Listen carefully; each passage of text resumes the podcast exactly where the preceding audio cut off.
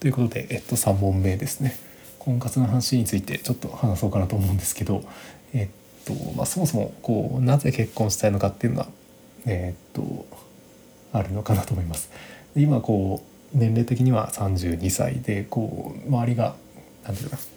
えっと結婚する人が多くなってきている。でまあなんかデータで調べると男性は32歳女性は29歳で、えー、と結婚する人の方の割合が多くなるっていうことですね。まあ、これはその、まあ、男女比でいうと女性の方が若干少ないっていうのが統計的にあるのでで男性が半分結婚する割合っていうか年齢層と女性の半分の年齢層が違うっていうことになりますね。でえ、っとまあ逆にこの何ていうかな30代を超えてくると微妙にその何ていうかな結婚率というか結婚している割合っていうのはそんなに変わらなくなってくるっていうところもあって、まあ、落ち着いてくるところもあるのかなと思います。で、まあ、なぜ結婚したのかっていうことでうんとなんかネガティブな理由の方が先に来るんじゃないかなと思っています。えーと、例えばその周囲からのプレッシャーですね。えっ、ー、とまあ、あとは負の感情とかですねなんか特にあるのはその周りの人からこう結婚というか相手恋人とかもいないと,、えーとまあ、相手がいないかどうかとかその子供がいないかどうかとかそういうなんていうかな聞かれることが多くなって面倒くせえなっていうことですね。でそういうなんか周囲の人から、えー、と期待されることとか指摘されることが面倒くさいっていうのは一つあると思います。でうんと、まあ、今その結婚することとか子供がいることが、まあ、マジョリティなのでその正常と捉えられてるところが多いのかなというふうに思っていて。うんまあ、そういったところが一つその周囲からのプレッシャーということで理由になるのかなと思っています。で次ですね、えー、っと寂しさの解消っていう面もあるのかなと思っていて、まあ、これも、えー、っとまあ、若干ネガティブな理由ではあるんですけどこうなんかな30代独身の寂しさっていうことで、まあ、ちょっと,、えー、と過去に話したような気はするんですけど、うんとまあ、周りの人が結婚していくと,、えーとまあ、話す相手が少なくなってきて結構寂しくなってくるなというところがあります。で、まあ、これも何だかな関係性が少なくなってくると寂しさが増えるっていうことで、まあ、これもなんか今このオンラインコミュニティとかに参加してこう関係性が保てているとなんかそんなに寂しさは減らないのかなとか思ったりもしています。で、まあ、この関係性が減ってくるというか会話の相手がいないと、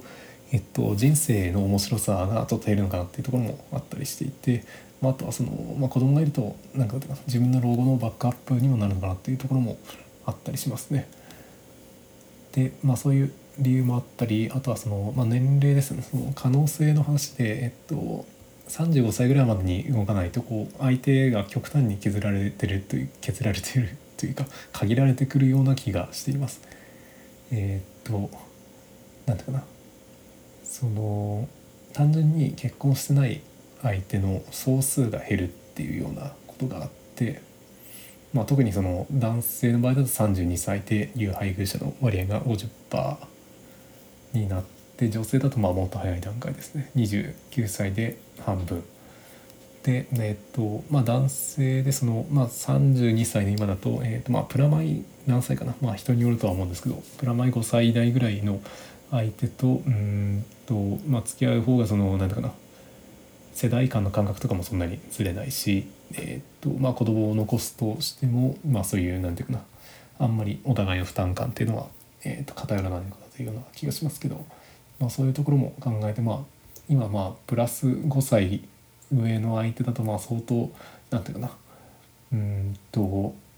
総数としては少ないのかなとか思ったりとか。うんと、まあ、マイナス5歳でもまあなかなか少ないですけど。まあ、そういう割合がその年を取っていくにつれてどんどん減ってくるなということでその、まあ、そういうところもあるなというふうに思いました。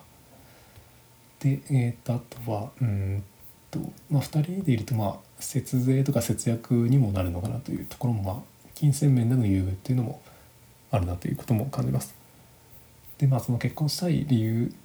というのもまあいろいろあってで、まあ、逆にそのそれほど結婚したくないっていう理由もあるなということも感じています。で、えーと、やっぱりその一人で一人でもですねそのそんなに不都合がなくて、えーとまあ、気楽に暮らせてるっていうところもありますね。まあ、これも、えーとまあ、昔の人ですかねその昔といっても、まあ、自分の親世代だと多分その周りのプレッシャーっていうところがすごく大きくて、まあ、それも、えーとまあ、無理やり結婚近所で結婚させられていたっていうところも多いのかなと思っててお見合いとかですね、まあ、そういったのは今そこまで強い空気感はないでまあ一人でもなんかあんまり不都合がないっていうことですね。で、えーとまあ、独身でも十分に楽しいので、まあ、そのえっと誰だったかなその結婚できない男という、えっと阿部寛さん主演のドラマがあったりしていて、まあ、この中でもまあそういった事例がありましたと。あとはその性欲の問題とかもですね、えっとまあ、今はその VR の技術とかで結構なんとかなっちゃうのかなとかいうところもあったり、えっとあとはその婚活ですね婚活自体にお金がかかったり時間がかかるっていうところのそのエネルギーがなかなか捻出できないなっていうところがあります。でまたそのなんだろうなそのまあお見合いみたいな感じになるのでその情報量がなかなか少なくて、うん、覚悟が決められないとか、うん、そういったところがあるのかなというふうに思ってて、えー、まあそれでもそのなんとか自分を市場に出さないとその相手は見つからないなと思うのでこうなかなか難しいところかなということも思ってます。でまあ結婚関連の話題でとかも何ていうかなえー、っと「世界が動いた決断の物語」というえ、っと最近の本の中で、えっと、ダーウィンのその結婚するしないという 結婚した時のメリットとデメリットをですねそれを切り分けてるうんと記事があってなんかそれが結構面白くてうんまあなんかいろいろ書いてあって、えー、まあ、ダーウィンでもまあそういうところで悩むんだなとか思ったりもしました。でうんとどうしようかな、まあ、例えばその結婚反対の理由としてはえー、っとまあ独り身だと、ね、好きな場所に行く自由があるとか人付き合いするかしないか選択できるとかえー、っとクラブで切れ者の男たちと会話できるとかですね親戚を訪問してつまらないことにいちいちペコペコすることを強いられないとか面白いな。えー、っとで結婚を賛成する理由としては、まあ、もし神が望むなら子供が得られるかもしれないと。で、えー、と自分に興味を持ってくれる伴侶そして年を取ってからの友が常にいると。で、えっと、愛し一緒に遊ぶ対象となってくれると。まあ、ともかく犬よりはましということですね。まあ、そういったことがあるのかなと,、えー、と思いますけどうんとで、まあ、家族の中で唯一そのなんていうか結婚相手というかパートナーだけは、えー、と選べる存在なのかなと思っています。でまあ、自分の中ではなんか結婚生活にはそれほど多く思ったことないなというところもあって、まあ、両親の姿ですね。その自分の父親と母親がえー、っと何て言うかな、まあ、それほどなんか会話してるような様子をうんあんまり見たことがなくてまあなんだかな。まあそれでもなんか自由にお互いの好きなことをやってるような印象はあるんですけどうんと、まあ、なんかそのあんまり楽しそうに見えないなっていうところがあるのかなと思います。で、まあ、あとはその母親が結構病的に片付けができないっていうところもあって、まあ、それで家が極端に狭くなってる というようなところもあって、まあ、それでうんと何とも言えないところがあるなと思います。であとはまあその相手が選べないっていうところがあって特にそのマッチングアプリとかでその多くの相手の候補が出るんですけど、まあ、これも何年前かな？うんと45年ぐらい前かなうんとにそのマッチングアプリでの出会いとかマチコンとかにも参加してみたことはあって、えーとまあ、そのあんまりいい方には運ばなかったんですけどえっ、となんかその組み合わせの問題でえっ、とそれが何て言うのかないい組み合わせにはなかなか到達できないんじゃないかっていうところですね。なんか自分も相手もよくわかんないからそのよくわかんないものを通してなんかどうやってそのいい感じの組み合わせになるのかなっていうところですね。まあそれは直感に従うのがまあ一番かなとは思うんですけど。でまあその中でいろいろ考えた結果ですね。そのなんか組み合わせの中にその設計思想とかなんか意図みたいなものがあった方が面白そうだなというかその2つの組み合わせの方が強そうだなっていう感じですね。まあ、これがそのカードゲームのデッキを組むような感じでうんと、まあ、あとは自分の好きなゲームのそのアーマードコアというゲームだとそのえっと、ロボットの組み立てとかもそういうなんていうかな方向性を決めてその部品同士のシナジーというか相乗効果みたいなのがあった方が強くなるということでまあ選べるのであればですけどそのなんていうかなその設計意図というか組み合わせの意図があった方が面白いなというふうに思っています。まあ、自分の場合はそのなんていうか社会の改善っていうところを目標に動いてるところがあるので、まあ、そういったところを意識して、まあ、それになんていうかな噛み合うような感じだといいのかなと思ってますけどうんとまあそんな感じですね。でそういう中でその特に、えー、っとマッチングアプリとかですかねその、まあ、マチコンだとどうなのか対面での相手だからまあ違うかなと思うんですけどその何て言うかな対面の相手だとそのえー、っとなんていうか生物的な直感というかそのでそのなんていうかな、えー、っと感覚としてはそのえー、っと男女ともどもだと思うんですけどその最も可能性のありそうな身近な相手に惹かれる身近な相手に惹かれる傾向があるなと思ってます。その最も可能性のありそうな身近な相手ですね。えっと、まあ、相手がその彼氏とか彼女がいなさそうで、えっとまあ、自分が、えっと、なんか太刀打ちできる範囲で、まあ可愛くてみたいなそういう感じですね。であとは相性が良さそうでみたいなそういうところででそういうのがその対面の相手というか対面の人間関係だと起こりうるなと,、えっとまあ、学校の中とか、えっと、職場の中とかですね。あとはまあクラブとかそういう中ですね。だとそういうのがあるかなと思うんですけどこれが非対面だと何が起きるんかなっていうところがちょっと分かんなくて。えー、っとなんだろうな。そのマッチングアプリとかだとマジで、うんまあ、顔写真とかはアップロードできるんで、まあ、それであとはその趣味の公開とかするので、まあ、そういうのでできるかなと思うんですけどなかなかこのなんか自動ロックオンの機能っていうのは働かないのかなと思います。でうんとまあそういうなんていうかな非対面の相手に対するアプローチみたいなのが違和感があるなということでその直感的に知らない相手に対して興味が持てるのかっていうところですね。でなんかこれがそのどういう現象なのかちょっと分かんないなっていうのでそのえー、っと動物的じゃないなっていう感じですね。そのうんとウェブ上での出会いっていうのがうん難しいなこれ。ちょっと言語化できてないんですけど。うんとなんだろうなそのまああれだな。えー、っとまあ今回のそのポッドキャストのえっと1番目の話題で出てたその存在感が湧かないっていうかです画面を通すと存在感が湧かなくてその存在感のない相手と,、えー、と本当に一緒になれるのかっていう感覚があるのかなとか思ったりうんまあそういう感じですね。であとはまあその選択肢が多くなりすぎるっていうところもあってそのマッチングアプリとかだとですね、まあ、実際には多分、えっと、絞ってくるとかなり限定的になるんですけど、うんとまあ、これもその一見その選択肢が多くなりすぎて、えー、決められなくなるようなこともあるかなと思います。アマゾンの商品みたいな感じでその特に中国の製品とかだと似たような製品がすごく多くなって、えっと、なかなか決められないですね。そのレビューもなんか桜のレビューが多くなったりしていて、えっと、こう本当に決められなくなるっていうことで、まあ、調べてみるとこのなんかいろいろいろいろそのマッチングアプリもあるみたいでその AI でなんかもいきなりそのこの相手とデートしなさいみたいなのが決められるアプリもあったりするみたいで、まあ、ただこれも多分都会とかには結構そういう人そういうのを使ってる人もいるかなと思うんですけどえー、っと何て言うかな田舎だとなんか多分そういうのを使ってる人がそもそもいないんじゃないかなっていうので、えっと、バチェラーデートっていうアプリみたいですけどうーんまあなかなか難しそうだなと思います。まあ、田舎だとまあとにかくユーザーが少なそうっていうところですね。でまあこれもちょっと考えるところがあってそのえっ、とまあ結婚で、えーとまあ、当然と対面の関係の方がいいなとは思うんですけど、まあ、今のそのコロナ禍においてその遠隔の人間関係も結構成立するなということですね。を感じていてで特にこう姉は今、えっと、オーストラリアにいてその海外にいるんですけどなんか全然こう遠隔でもそんなに困らないなということですね。兄弟の関係だとなんかそこまで困らない。その対面での支援とかあんまり必要としてないので。で友人相手でも多分そんなに困らなくてやっぱりその遊ぶだけでかコミュニケーション取るだけなら遠隔でもあんまりこんなんていうか問題ないなと思ってます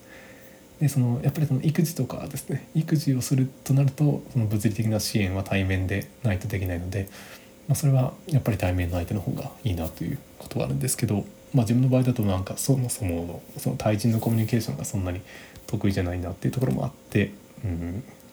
何とも言えないですね。でまあえー、っと夫婦関係とそのリモートの関係みたいなのでいくつかそのなんだろう記事を調べたところあるんですけどやっぱりそのうんとなんだろうその夫婦仲っていうのはえー、っと子供がいるとそのなんていうかなえー、っと子育てを一緒に分担してやった方が仲良くなるということですね。で多分そうでない場合はうんとまあそんなに一緒にいない方が実はこう相手の悪いところも見えなくて結構幸せなんじゃないかなというような気もしますけど。うん。まあとにかくあれだな。育児を協力して行うっていうことが夫婦の関係を良好に保つことに、えー、と寄与しそうだなと思います。で、えーとまあ、そこでもあってその、まあ、今の社会だとなかなかそのなんだろうな子供を育てられない人もいたりとかしてそのそもそも子供がいらないとかいう関係もあり得るのかなと思っていて、えーとまあ、自分の中でもその辺が結構揺れてるところではあるんですけどその、まあ、相手によるというかそのさっきのダーウィンの話があってその神が望むなら子供が得られるかもしれないということでえっ、とまあそこを最重要には、えー、とすべきではないかなということも感じています。そう考えるとそのそもそも、えーと、特にあれですねその育児というかその子供を作る作らないっていうことをを除くと対面である必要がなくなっていてで、まあ、もしかしたらその今夫婦別姓とかあとはその同性婚の話もあってえっと何て言うな。対面じゃなくても良い、えー、男女じゃなくても良い。ってなるとなんかもうよく分かんなくなるなっていう感じですね。そのいろんな可能性が取りうるなっていうところがすごく面白いなと思ってます。で、えっと、そのっぱりそのなんか物理的な支援を考えるとその近い人の近い相手の方がいいんですけど、まあ、その辺を制限を取り取らってしまうとまあうんとどういう相手でも、まあ、地域性っていうのは結構うん除かれるっていうのでその可能性は広がらんかなというふうにも思ったりしています。でえー、っとどうしようかな。この辺りでうんと、まあ、結局その相手を見つけるにあたって、まあ、相手から探してもらうっていうこともあってその、まあ、お互いを知ることが必要で。えーとまあ、自己紹介ですねその自己紹介が必要になってくるというところで、えとまあ、これでその今やってるそのポッドキャストとあとはそのメモのツールというか Scrapbox を使ってなんかこの婚活ってできるのかなとかいうこともちょっと妄想したりしていてなんかこれなんか思いついた時は結構なんかこうワクワク感があるというかそのギリギリ難しそうなんですけどなんかギリギリできるんじゃないかなっていう見込みもあってその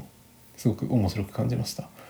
えー、っとなんだかな自己紹介とか自己開示のツールとしてその両方使っていくっていう感じですね。まあ、それに至るまでというか、うんまあ、基本的に100人いたら100人ぐらいこうドン引きされそうな気がして何とも言えないんですけど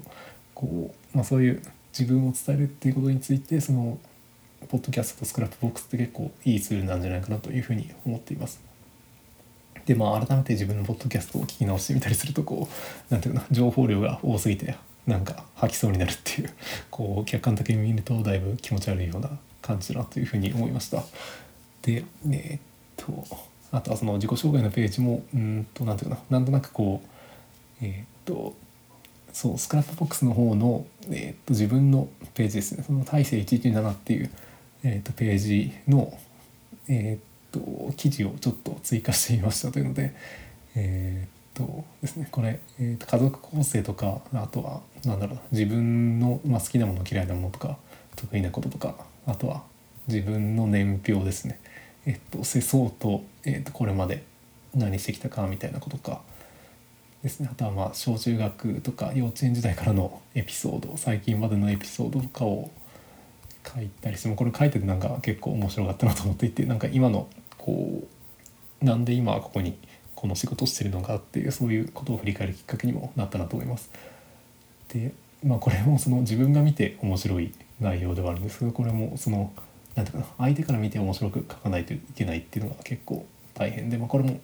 えっと就活と婚活の話に近いのかなと思うんですけどえっと何ていうのかなその相手に合わせたデザインっていうのを、えっとまあ、自分を伝えるためのデザインをしていかないといけないなというふうに思ってます。でえー、っとどうしようかな。でですねそのまあなんか2019年ですね去年の6月に撮ったメモでなんかかなり失礼なメモがあるんですけどえー、と40代のイケメンじゃない芸人でも真面目に仕事に取り組む姿勢があれば、えー、可愛い女優と結婚できるというメモを残していて、えー、ともう一回喋りますと,、えー、と40代のイケメンじゃない芸人でも真面目に仕事に取り組む姿勢があれば可愛い女優と結婚できると、まあ、これがその長井キャンディーズの、えー、と山里さんですね。山ちゃんと,、えー、と蒼井優さんですね。この2人の結婚がなんか去年あった中でかなりなんていうか心温まるニュースだったなと思っててうんとやっぱりこの山里さんの人柄ですかねその真面目な人柄っていうのがこう良かったんじゃないかなということで結局その人柄を伝えないといけないなというような気はしています。でうんとあとはまあその何ていうかな、まあ、自分のこのこれまでの経歴を振り返ってみるとこう、まあ、どういう相手というかその、まあ、意図を持って相手を選ぶっていうことが必要で、まあ、必要というかそうした方が面白そうだなっていうことで、まあ、どういうその意図を設計の意図を取るかっていうところをちょっと考えるとうんとなんだろうえー、っとですね ちょっと見てみようかな。で、えー、っと設計の意図ですね。で自分の場合はそのぱりその何ていうかな効率的なものが好きであると。でカードゲームとかのそのコンボとかシナジーの効果が好きで。え、っと、まあ、これをどう生かすかということでえー、っとどうなのかな。その多分あんまり趣味とかが多分一致してない方がいいのかなと思ったりまあ何とも言えないんですけど。自分が相手がえっと苦手なことを自分が得意であった方がそのお互いの役割分担みたいなのが明確にできていて、まあ、これはあれですねえー、っとそう光学機動隊のチームみたいなのがこう理想像ではあるんです。そのお互い得意なことをやっていることがその何だったかなそのえー、っとその光学機動隊のチームの中ではそのチームプレーっていうのはないっていう話で、えー、とお互いのスタンドプレーがなんだかなチームワークになるみたいななんかそういった話をこうしていて、まあ、そういった関係が理想的なのかなとか思ったりしますね。えっ、とあれだ。なえっ、となんていうかな。そう。コンプリメンタリーな関係というかそのなんていうかな。お互いを補完し合うような関係が多分理想的ではあって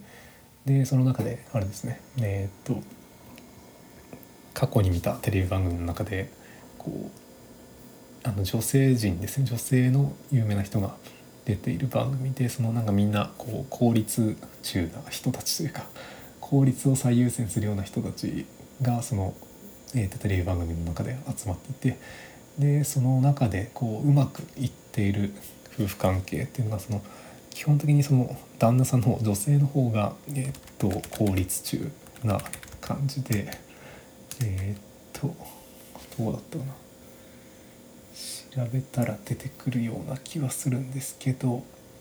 えっ、と。うん出てくるかな。そうそうだな。せっかちな人が多いですね。その山口真由さんっていうのかな。弁護士の方とかえっ、と高嶋ちさ子さんがそのバイオリニストの方とかですかね。とかえっ、と。あとあれか。モーニング娘。元モーニング娘。の新垣さんとか。そのすごくせっかちな人たち。あと山崎まりさんか。えー、っとあれだな。何やったっけ。えー、っと「テルマエロマエ」とかの山崎まりさんとか。その人たちが話されてた。話で、えー、と旦那がそののんびりしている方がいいっていう話ですね。まあ、2人ともせっかちな独占があると多分こう人生損するんじゃないかとかそういうような話をされててうんと、まあ、そういうのがうん、まあ、自分にとってもいいんじゃないかなというような気がしています。まあ、それ相手にどう会えるかというか、まあ、その辺もなんか考えてみると面白そうかなとは思うんですけどうんまあそんな感じでえー、っとでまあその辺の話もあって、えー、とやっぱりあれだな。えっ、ー、とまあ姉の、えー、と8番さんのポッドキャストの中であったその、えー、と好きな動物は何かっていう話で、えーとまあ、猫とかカンガルーみたいなそのなんか一見だらけてるように見えてその他の人からえっと助けを請うことができるような相手みたいなのを探せばいいのか見つければいいのか。まあ、そういう人がもしかしたら自分に合ってるのかな。かもしれないなという話ですね。でまあ